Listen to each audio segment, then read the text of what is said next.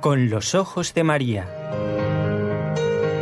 El mundo, la actualidad, las preguntas más profundas sobre Dios y la vida humana en todas sus facetas necesitan ser mirados con los ojos serenos de la Virgen, la Madre de todos los hombres. Con los ojos de María, un programa de NSE Producciones para Radio Católica Mundial conducido por Nelly Álvarez.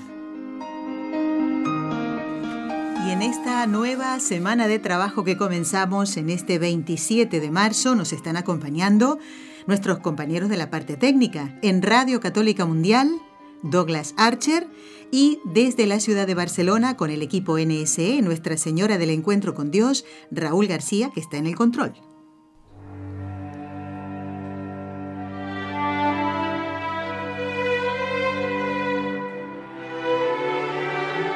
Fátima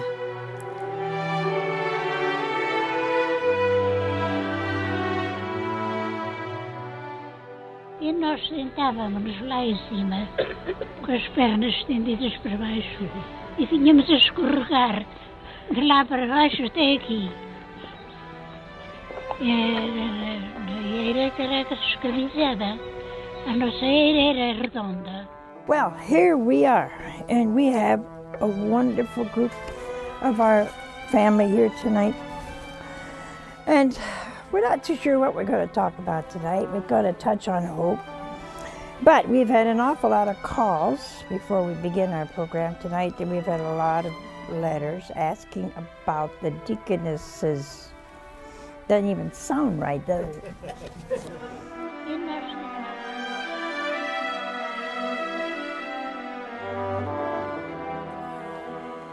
¿Reconocen esas voces? La segunda seguramente sí, ¿verdad? ¿Mm? Es la voz de Madre Angélica, la fundadora de WTN. Allá por los años 90 hacía este programa y otros, ¿eh? programas de televisión, y esa era la voz de Madre Angélica, a quien hoy queremos recordar con tanto cariño a un año de su muerte o de su nacimiento para la vida eterna. Y y la anterior, la voz que escuchábamos antes, tal vez no esté tan eh, familiarizado vuestro oído con esa voz. Es la de Sor Lucía, vidente de Fátima. Y hoy, en este ciclo Fátima, vamos a hablar de estas dos almas de María. Las dos amaron mucho a Nuestra Señora, sirvieron mucho al Señor, cada una en su misión. Y vamos a ver un, un paralelo entre Sor Lucía y Madre Angélica, Madre Angélica y Sor Lucía. Vamos a dar la bienvenida ya a la hermana Carmen Frauca, que es miembro de este equipo NSE, que ha venido prácticamente con la comida ahí, hermana.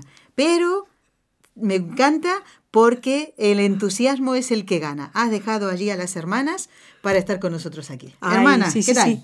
Bien, para encontrarme aquí con otros muchos hermanos también. ¿eh? Lo ha prometido Jesús en el Evangelio y estamos contentísimos de poder pues compartir una comparación, Nelly, que parece un poco sorprendente. Mm. A alguna persona aquí de la casa se lo comentábamos y, y se quedaban sorprendidos. ¿Cómo? Madre Angélica y Sor Lucía de Fátima. Pero, pero ¿cómo? ¿Qué tienen que ver?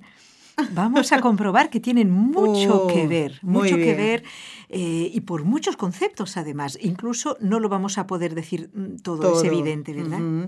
Bueno, muy bien. El- la voz de Sor Lucía eh, se escuchaba, esto se grabó, es- pertenece a un vídeo que está en internet, cualquiera lo puede ver, cuando en el año 2000, en días previos a la beatificación de sus primos Jacinta y Francisco, Lucía recorría esos lugares que hacía tantos años no veía ¿eh? y se encontraba con gente de su, de su pueblo, de Aljustrel, y ella explicaba, estaba explicando a quienes estaban alrededor de ella, qué había pasado en ese lugar, en ese determinado, aquí nos encontrábamos, ¿eh? mis primos y yo estaba explicando eso. Y Madre Angélica en uno de sus programas. Y fíjense lo que es la coincidencia de Dios.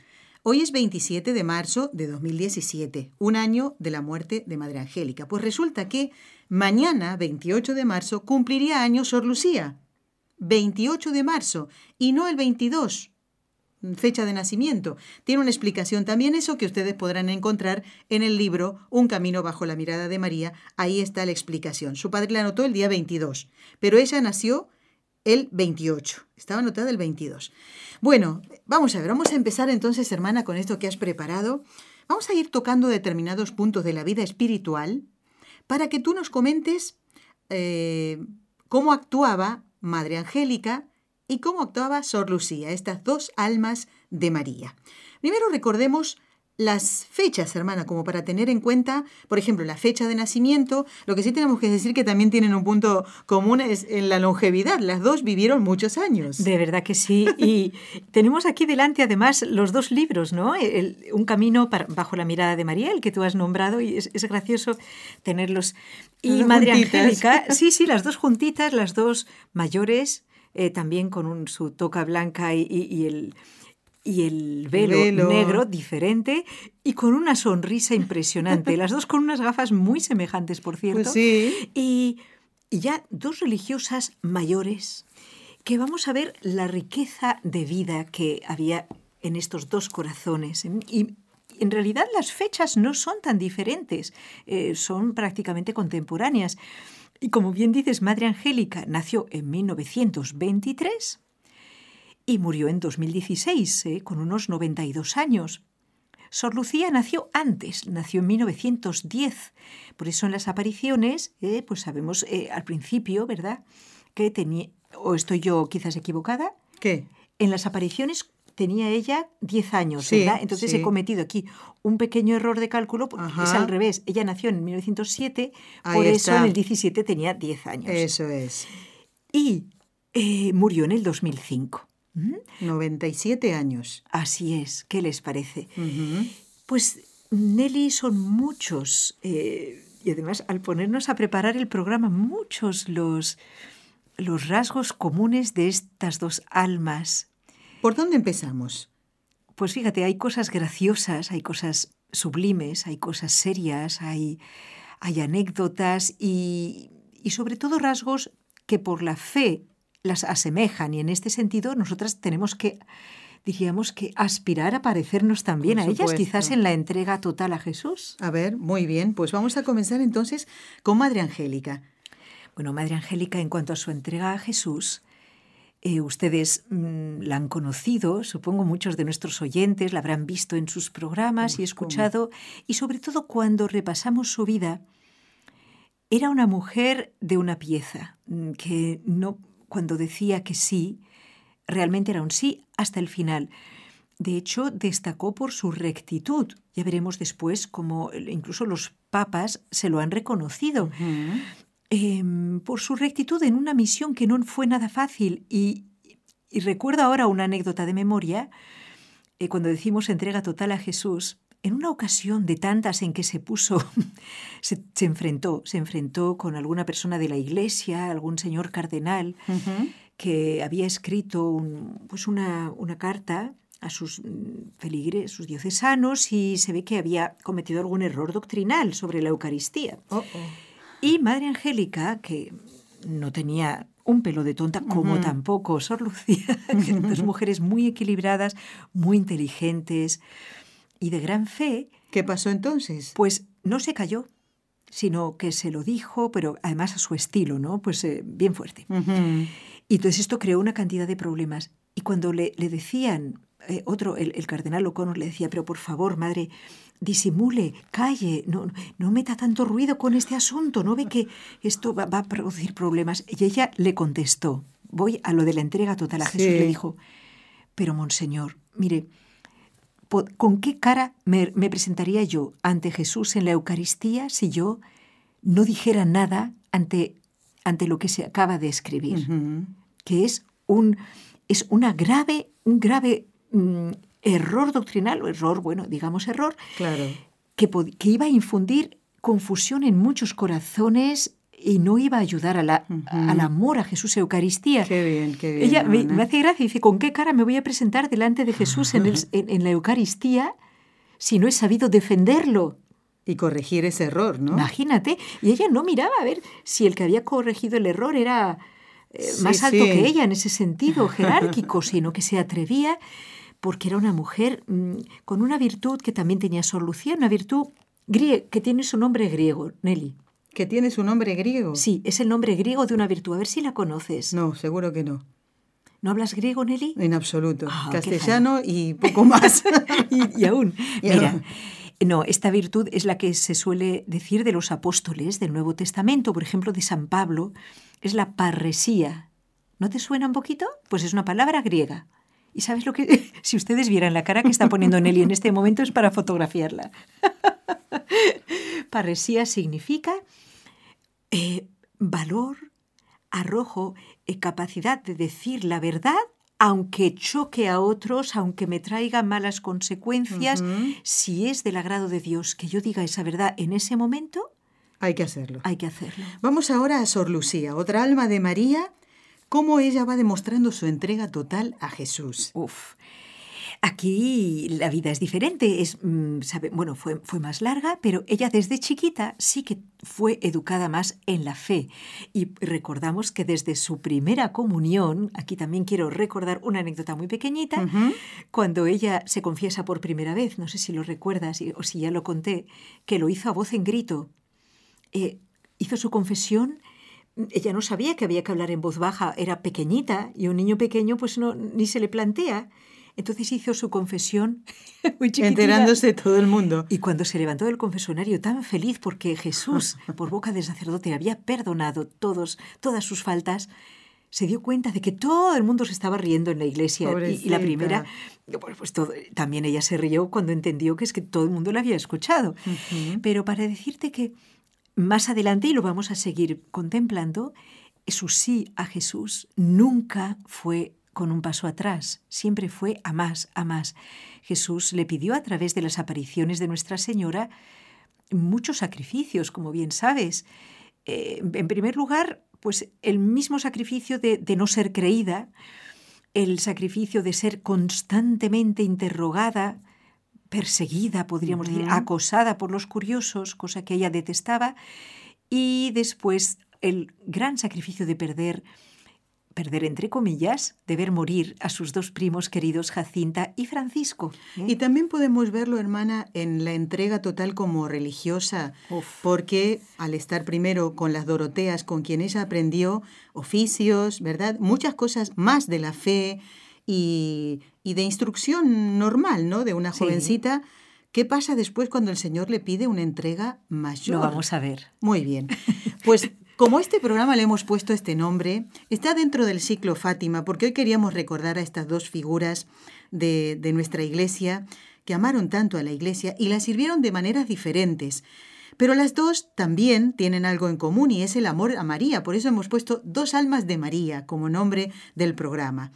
Y volvamos entonces con Madre Angélica, la fundadora de WTN, que hace un año se nos fue. Te voy a dar una sorpresa. Bueno, por lo menos ah, para mí lo ha sido el comprobar en el libro de Raymond Arroyo, Madre Angélica, buenísimo, eh, que el nombre completo como religiosa era Angélica de la Anunciación. ¿Tú sabías esto? O sea que hubiera sido su, su mm, celebración más que nunca el sábado pasado, el día de la Anunciación. También, también.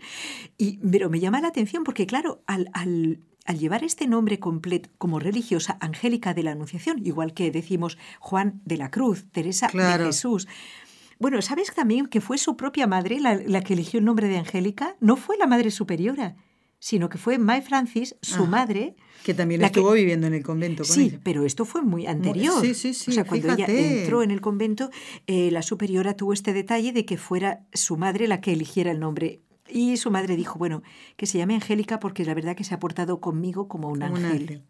Y es que, como veremos, ¿eh? fue muy difícil la vida de ambas eh, antes del antes de la vocación de Angélica. Será otro tema también, después. Las dos mamás, ¿verdad, Pues mira, de momento, Angélica de la Anunciación. Fíjate qué profecía, antes de que se supiera que ella iba a fundar este, estos grandes medios de comunicación. Eh, y por otra parte, en otro, en otro rasgo más, más profundo, vemos que su vocación clarísima, que en el año 1943 ella la descubrió, pero como un flechazo, ¿sabes? Se habla a veces de los flechazos. Sí. Mm, pues ella entendió rezando ante Nuestra Señora de los Dolores, ante una imagen de Nuestra Señora de los Dolores, vio su vocación clarísima.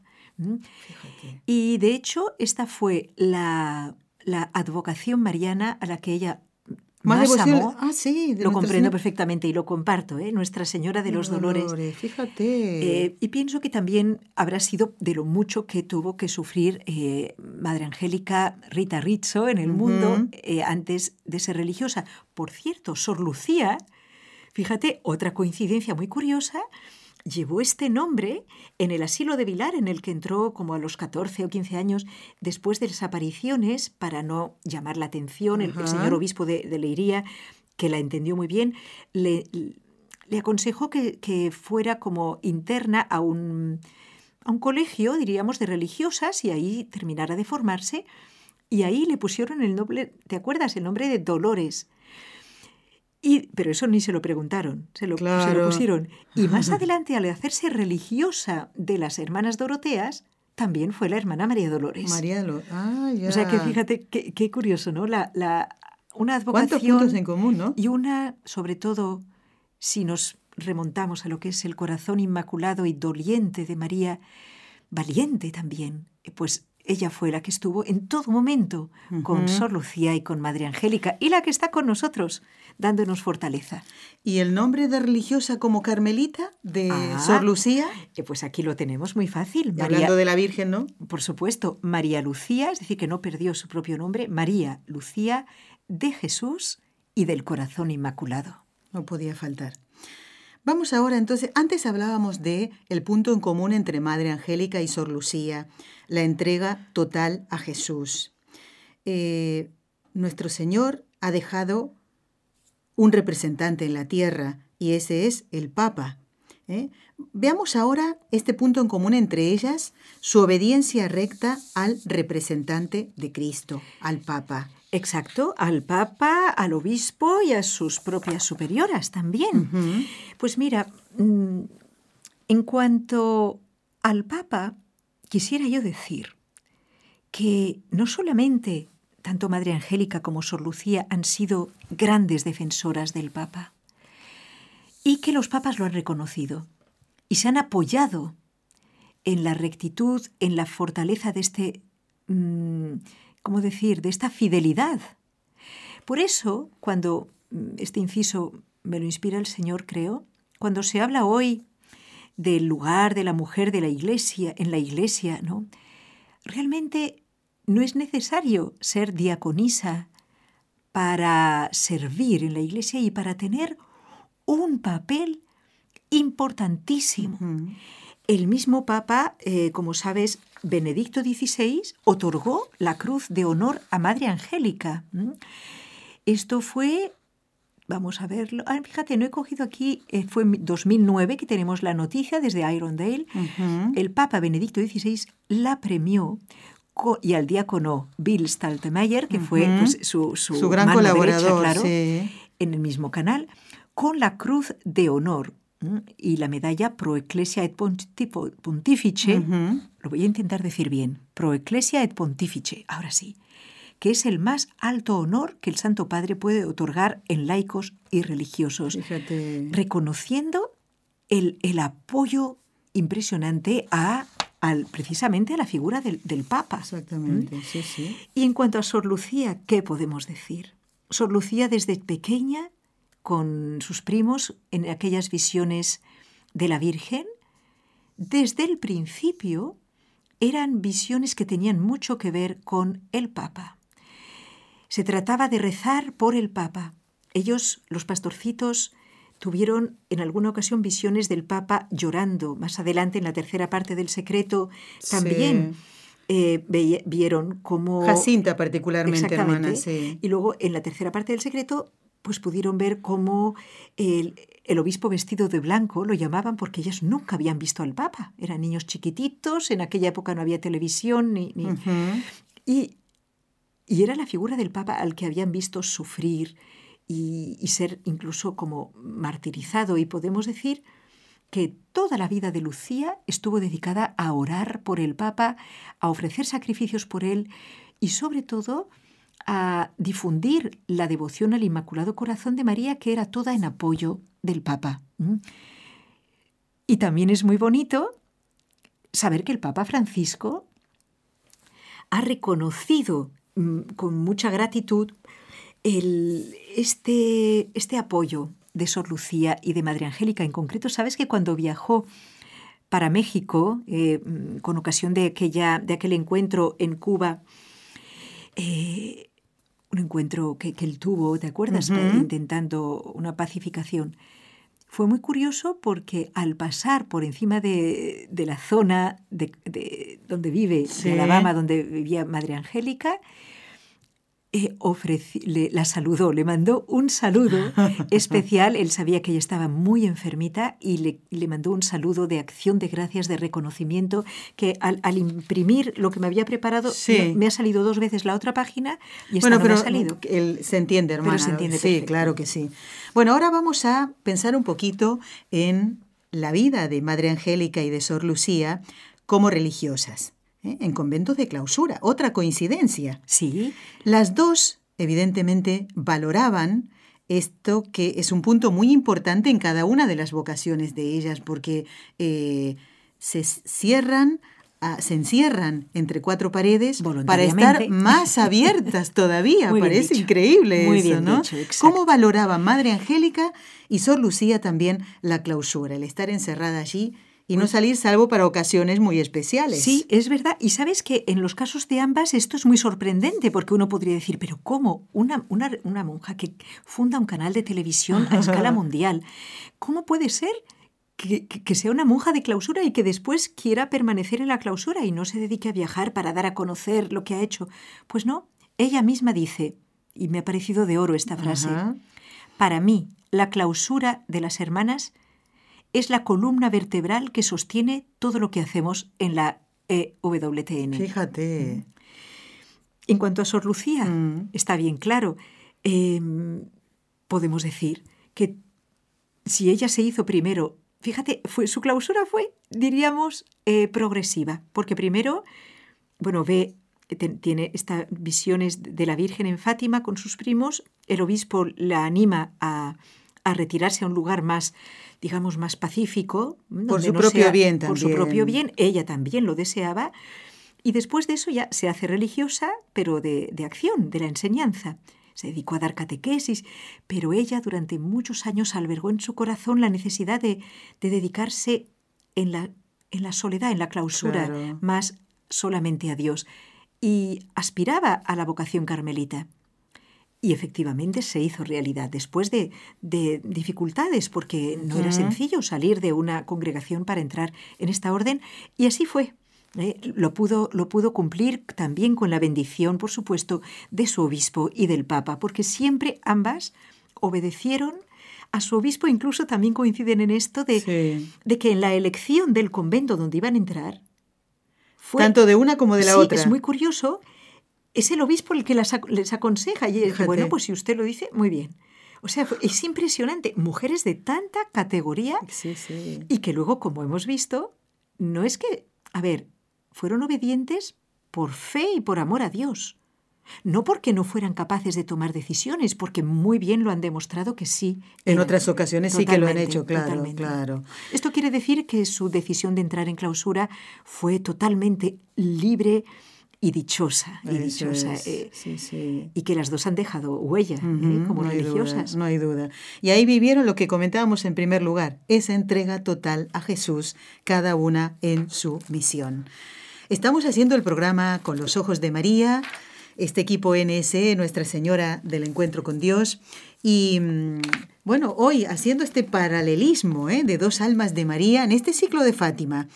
Eh, obviamente, Madre Angélica conoció las apariciones de Fátima, amó mucho a Nuestra Señora y Sor Lucía, que la vio. ¿eh? Tuvo, ahí hay una diferencia muy grande, ciertamente, pero el amor de Madre Angélica por la Virgen no disminuía por el hecho de no haberla visto. ¿eh? Y ahora vamos, hermana, a un hecho muy particular que de Madre Angélica conocemos porque la hemos visto en televisión pero de Sor Lucía también hay, eh, hay, hay mm, eh, evidencias de que así lo fue. En este punto en común, el sentido del humor. No eran unas monjas aburridas. Ay, para nada, de verdad. Tal, pero la una como la otra y cada una en su estilo. A ver. Destacando por su jovialidad. Y voy a aprovechar para decir a nuestros amigos oyentes y amigas oyentes, si alguna se ha, mm, por lo menos en cuanto a las mujeres sí que lo puedo afirmar, si entre los oyentes hay alguna persona que, alguna chica, alguna mujer, alguna joven, que tiene la inquietud de si tendrá vocación a la vida contemplativa, es decir, a un monasterio de clausura, les puedo decir que el ser muy alegre, muy vivaracha y muy activa es una señal clara de que sí.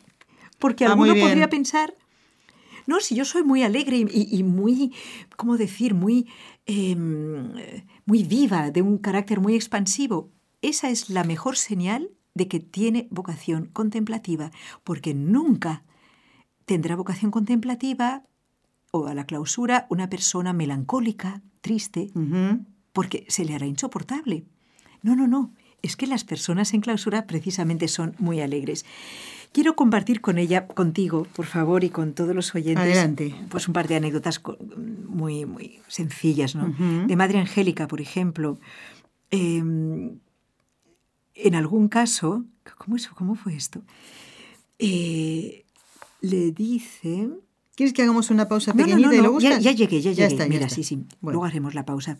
No, no hace falta. Sabes que la madre siempre ha sido líder, luchadora, ¿verdad? Y una persona con mucha imaginación.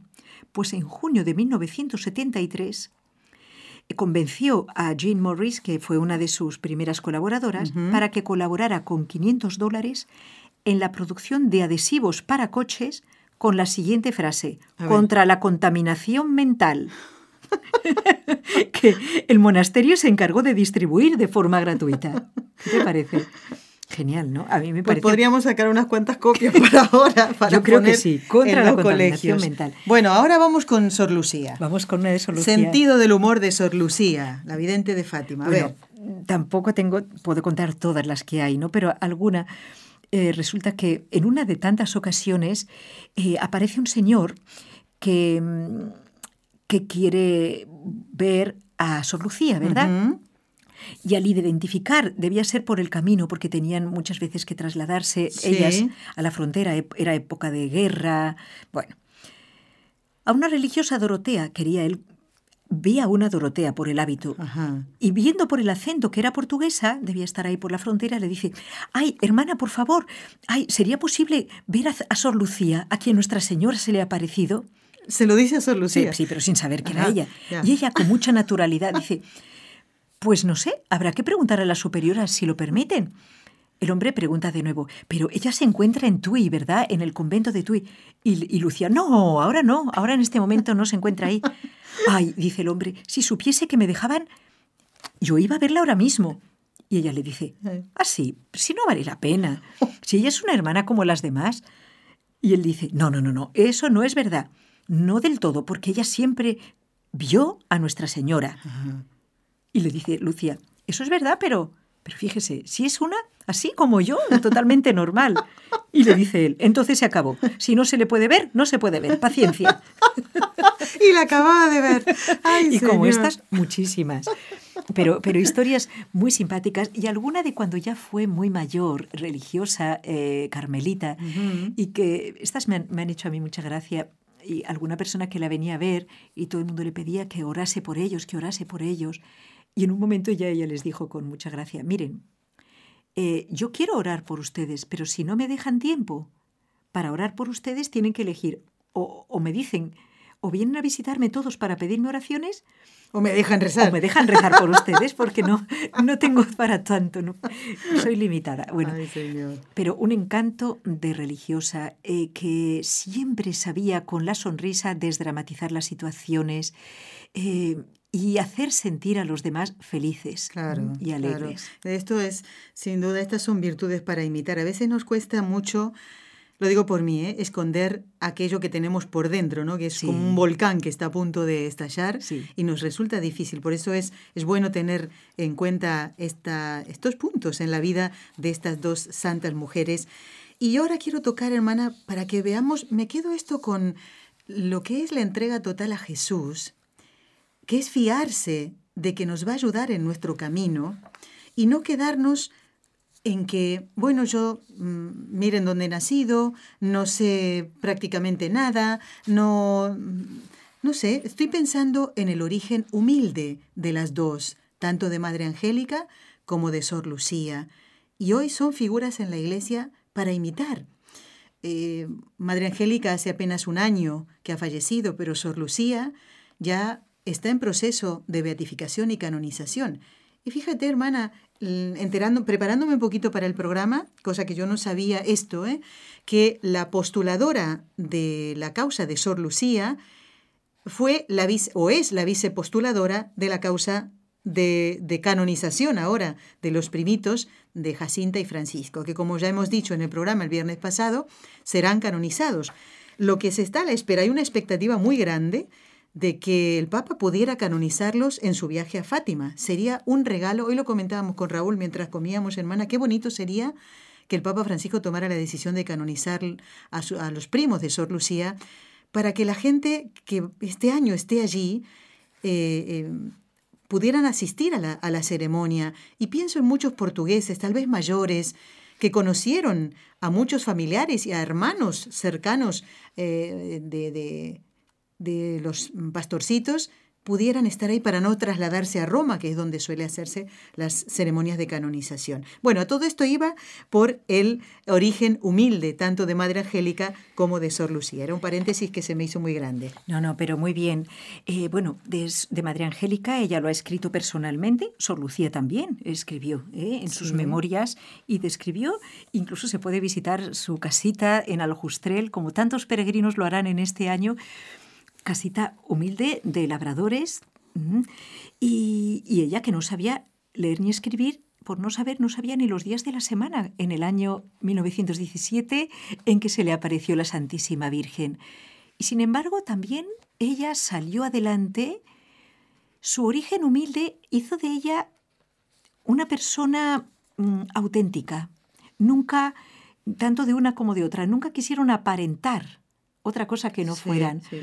Y podemos decir que estaban santamente orgullosas de haber sido muy, o sea, pobres, sencillas.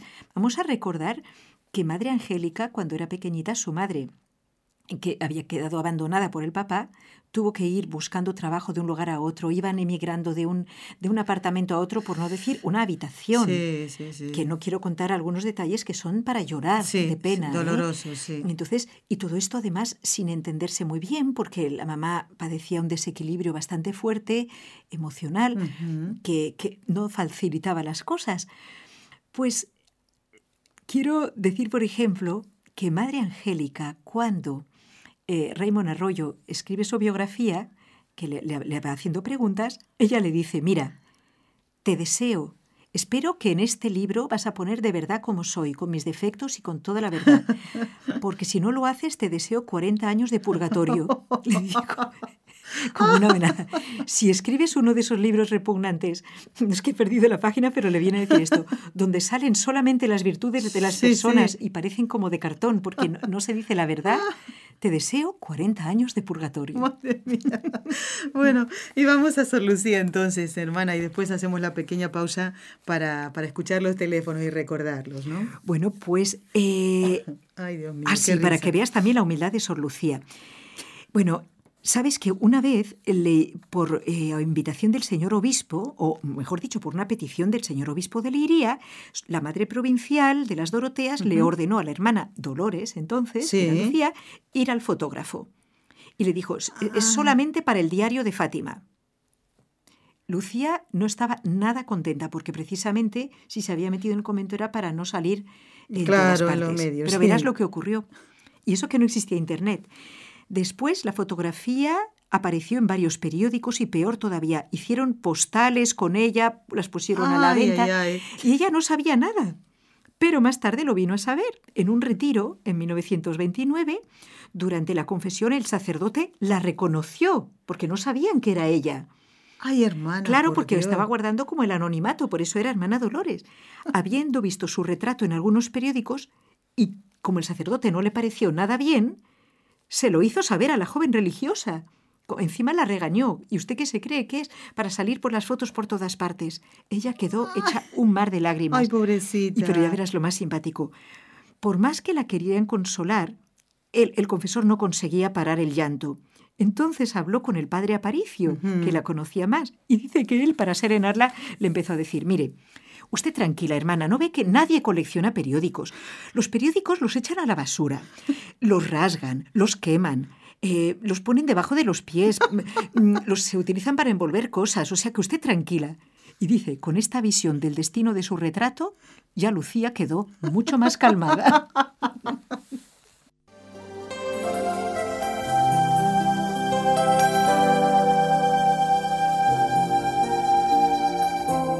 Estás escuchando en Radio Católica Mundial el programa Con los Ojos de María, en vivo y en directo, presentado por el equipo Nuestra Señora del Encuentro con Dios desde Barcelona.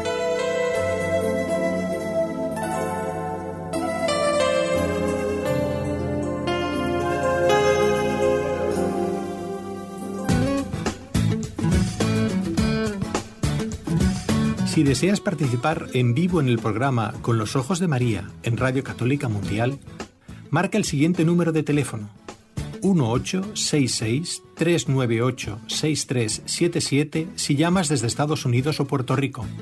Si llamas desde otros países, marca el código internacional y luego el número 1205-271-2976.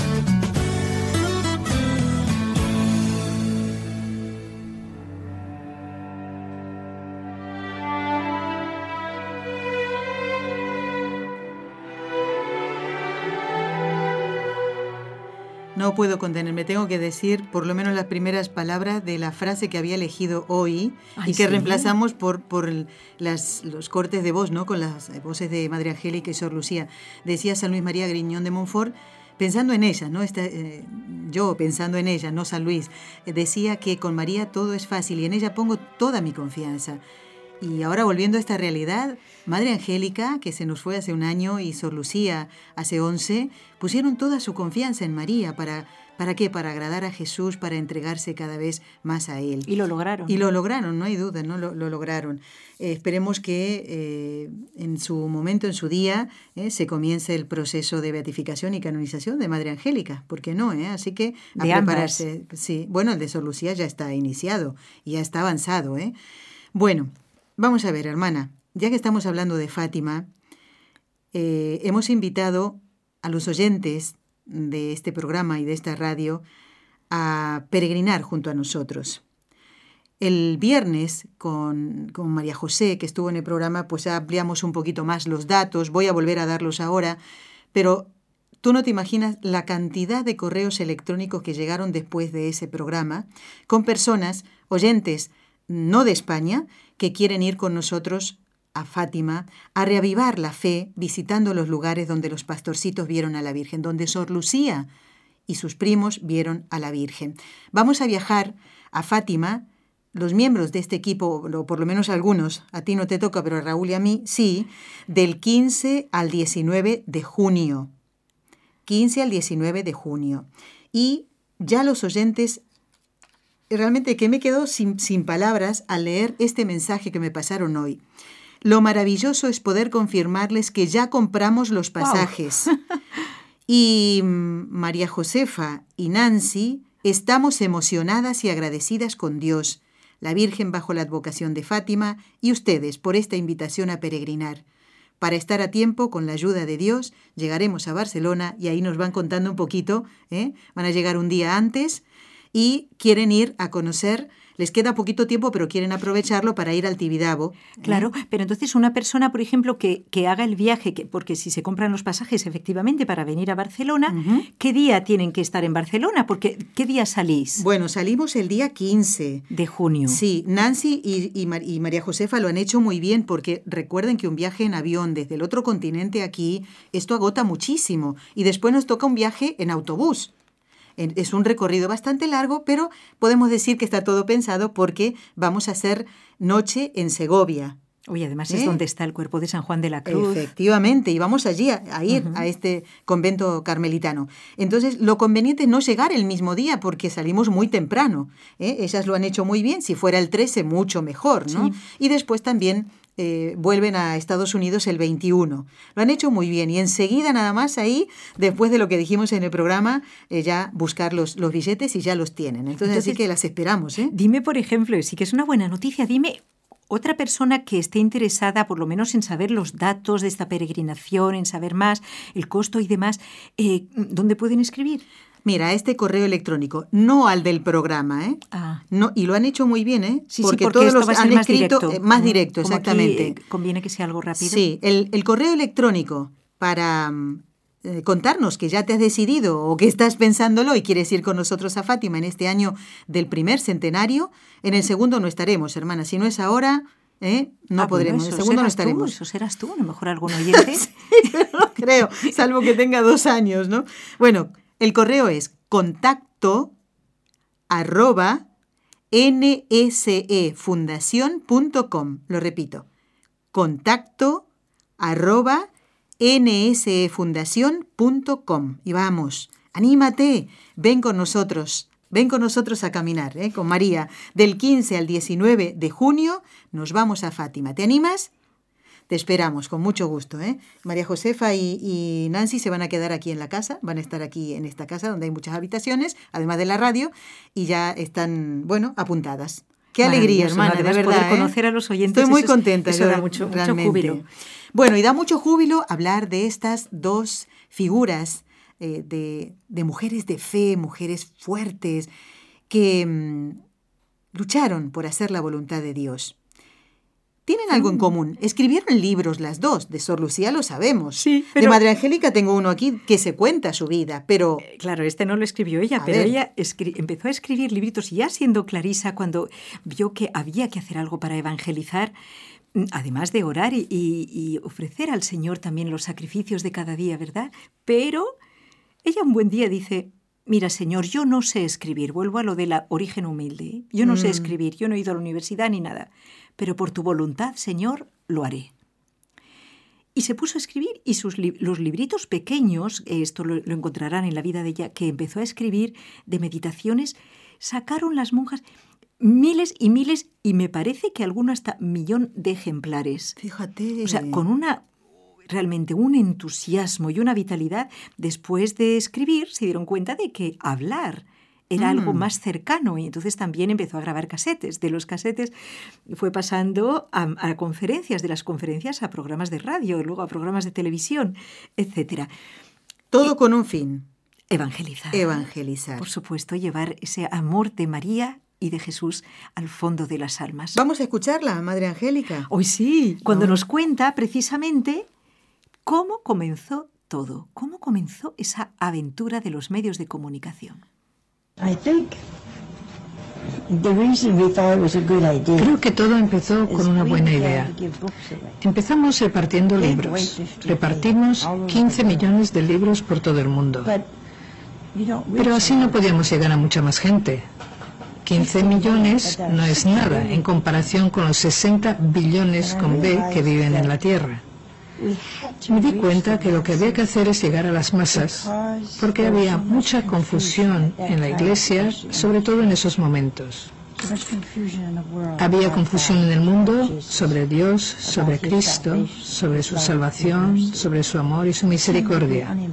Era algo que parecía no importarle al hombre de la calle. Pero aunque parecía no importarle, el hombre necesitaba la misericordia de Dios, su amor y su compasión. Era algo que los hombres debían saber, así que el objetivo no fue crear una cadena de televisión, sino llegar a la gente a través de programas que hablaran de esos temas. Contesta tu pregunta. ¿Cómo empezó todo, eh? Madre Angélica, en, en este comentario, ¿no? Cómo empezó este, este regalo de Dios para todos los, los hombres y mujeres de este mundo. No digo, casi, casi digo para los católicos, pero es para todo hombre y mujer de este mundo que busca la verdad en lugar equivocado, tal vez. ¿Cuántos protestantes se habrán convertido por ver a Madre Angélica, escucharla. mucho. ¿eh? ¿Y cuántos por el mensaje de Fátima que nos transmitió Sor Lucía? ¿Mm? Bueno, ¿y los libros que escribió Sor Lucía? Pues mira, Sor Lucía empezó por obediencia también, exactamente igual que Madre Angélica, eh, a escribir sus memorias, que se las recomendamos a cualquier oyente, Sí, las memorias sí. de Lucía, Lucía. Y después, em, como los hemos dicho que las- la- los peregrinos no paraban de visitarla, de hacerle preguntas, entonces ella, pues con el consejo de sus superiores, vio que era mucho mejor eh, responder de una vez a todas las preguntas en un libro. Un libro extraordinario que se tituló Llamadas del mensaje de Fátima, en inglés pues ya es- está traducido a muchos idiomas, lo pueden encontrar fácilmente, Llamadas del mensaje de Fátima. De este libro dijo el Papa Benedicto XVI que era el libro más importante para el católico del siglo XXI. Fíjate. Hermana Carmen, no quiero dejar de nombrar a Marisa de Miami, en Florida, Estados Unidos, porque ella nos escribió después de una de las veces en donde hablaste del rosario. Se quedó con una duda que después no pudimos responder porque tocamos otros temas contigo. Y decía, me gustó mucho el programa de la hermana Carmen sobre el rosario. Muy interesante, estamos hablando de un programa del año pasado, muy interesante. Eh, y me- nos comenta que cuando ella estaba en otro sitio, no donde está ahora, rezaba con las unas religiosas.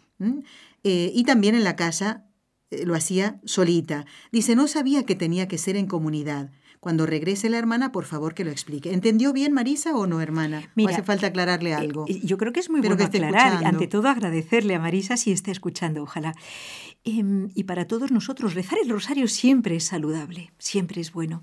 Ahora, lo que decíamos era que para ganar la indulgencia plenaria, ¿eh? que no lo podemos ahora explicar de nuevo todo, Claro. pero para ganar la indulgencia plenaria sí eh, el- se requiere que el rosario sea rezado o bien en comunidad o bien ante el Santísimo, que también es una forma de estar en comunidad, Ya porque estás en comunidad con el Dios de los dioses, ¿verdad? Entonces, em, si tú rezas el rosario sola en casa, eso está muy bien hecho, pero no tiene la misma, eh, no vas a ganar una indulgencia plenaria que sí puedes ganar rezándolo en comunidad, pero no dejes de hacerlo por eso, Claro. porque además puedes ganar la indulgencia plenaria de ese día de otras maneras, como puede ser meditando en la palabra de Dios durante media hora, por ejemplo, Muy bien, aunque muy estés bien. sola. ¿Ves? O sea que si quieres más datos, vuélvenos a escribir y te, podemos responder por escrito. Hermana, quiero agradecer a Vicky de Pereira Risaralda de Colombia porque nos escribió inmediatamente que terminó el programa del viernes donde habíamos hablado de que apoyamos la campaña de 40 días por la vida y ella nos comentó, mira, una cosa que yo me quedé impresionadísima. Quiero leerlo ahora para que no pasen más días eh, y, que no nos olvidamos del tema, porque además esto 40 días eh, por la vida coincide con los 40 días de cuaresma, para rezar entre centros abortistas para que se termine este terrible pecado que es el del aborto. Vicky nos cuenta que eh, en Pereira Risaralda hay un grupo de personas que se ponen frente a un centro abortista y nos pone todos los datos, dice, y me han contado que a algunos médicos que han intentado abortar a estos bebés se le caen las pinzas de las manos, que no pueden hacer nada mientras la gente está fuera orando. Mejor dicho, dice ella, algo pasa, o mueve todo allá en el quirófano, dice, o que se mueve algo, ¿no? Que no se lleve a cabo este crimen atroz. No me extraña porque la, fuerza de la oración es impresionante. Y como ahora tenemos que rezar, hermana, lo vamos a hacer por todas estas personas que están allí en la vanguardia. Nos explicaba María José que se trata simplemente de rezar en silencio, sin pancartas, sin eh, eh, abordar a las chicas para hacerles cambiar de idea. Todo es oración, una campaña de oración que coincide con este tiempo de cuaresma. Es una realmente una mm, ofrecerle algo a nuestro Señor como está rezando frente a estos centros, donde se gana mucho dinero, por cierto, por matar niños. En el nombre del Padre, y del Hijo, y del Espíritu Santo, Amén. encomendamos a los sacerdotes, especialmente los sacerdotes por la vida. María, Madre mía, por el poder que te concedió el Padre, libra a todos los sacerdotes de caer en pecado. Dios te salve María, llena eres de gracia, el Señor es contigo. Bendita tú eres entre todas las mujeres y bendito es el fruto de tu vientre, Jesús. Santa María, Madre de Dios, ruega por nosotros pecadores, ahora y en la hora de nuestra muerte. Amén. María, Madre mía, por la sabiduría que te concedió el Hijo, libra a todos los sacerdotes de caer en pecado. Dios te salve María, llena eres de gracia, el Señor es contigo. Bendita tú eres entre todas las mujeres, y bendito es el fruto de tu vientre, Jesús. Santa María, Madre de Dios, ruega por nosotros pecadores, ahora y en la hora de nuestra muerte. Amén.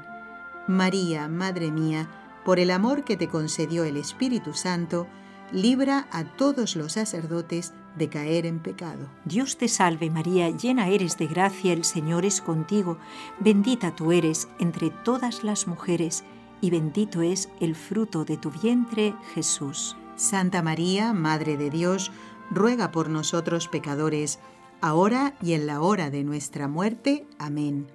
Dios Padre Todopoderoso, por intercesión del Inmaculado Corazón de María, te pedimos la santidad de los sacerdotes del mundo entero.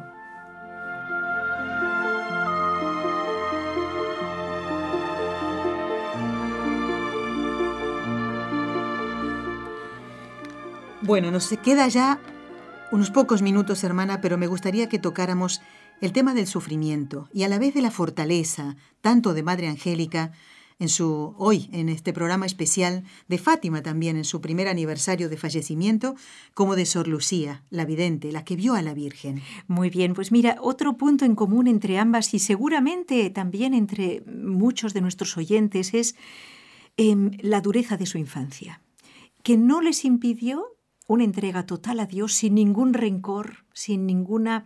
No les quedó ningún pozo de amargura, sino todo lo contrario.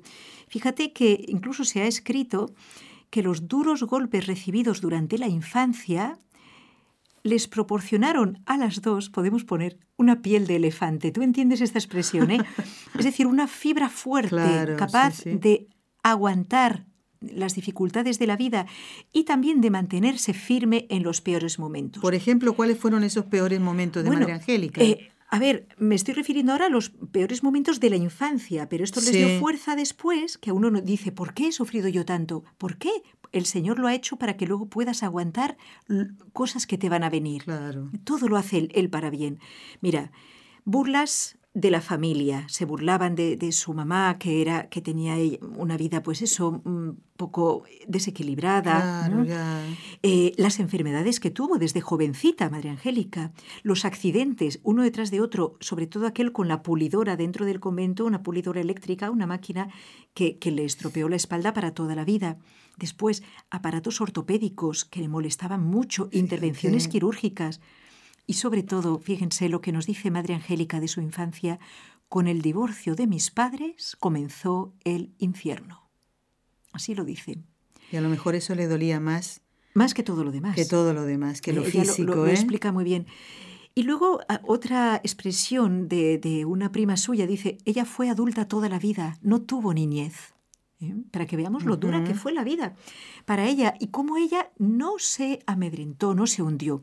En cuanto a Sor Lucía, pues si yo les cuento, en cuanto a enfermedades, pleuritis, infección en la boca, siendo todavía joven, le tuvieron que, arrancar todos y cada uno de los dientes para después ponerle una prótesis. Esto fue justo en el momento en que ella pidió, había pedido ser trasladada al Carmelo.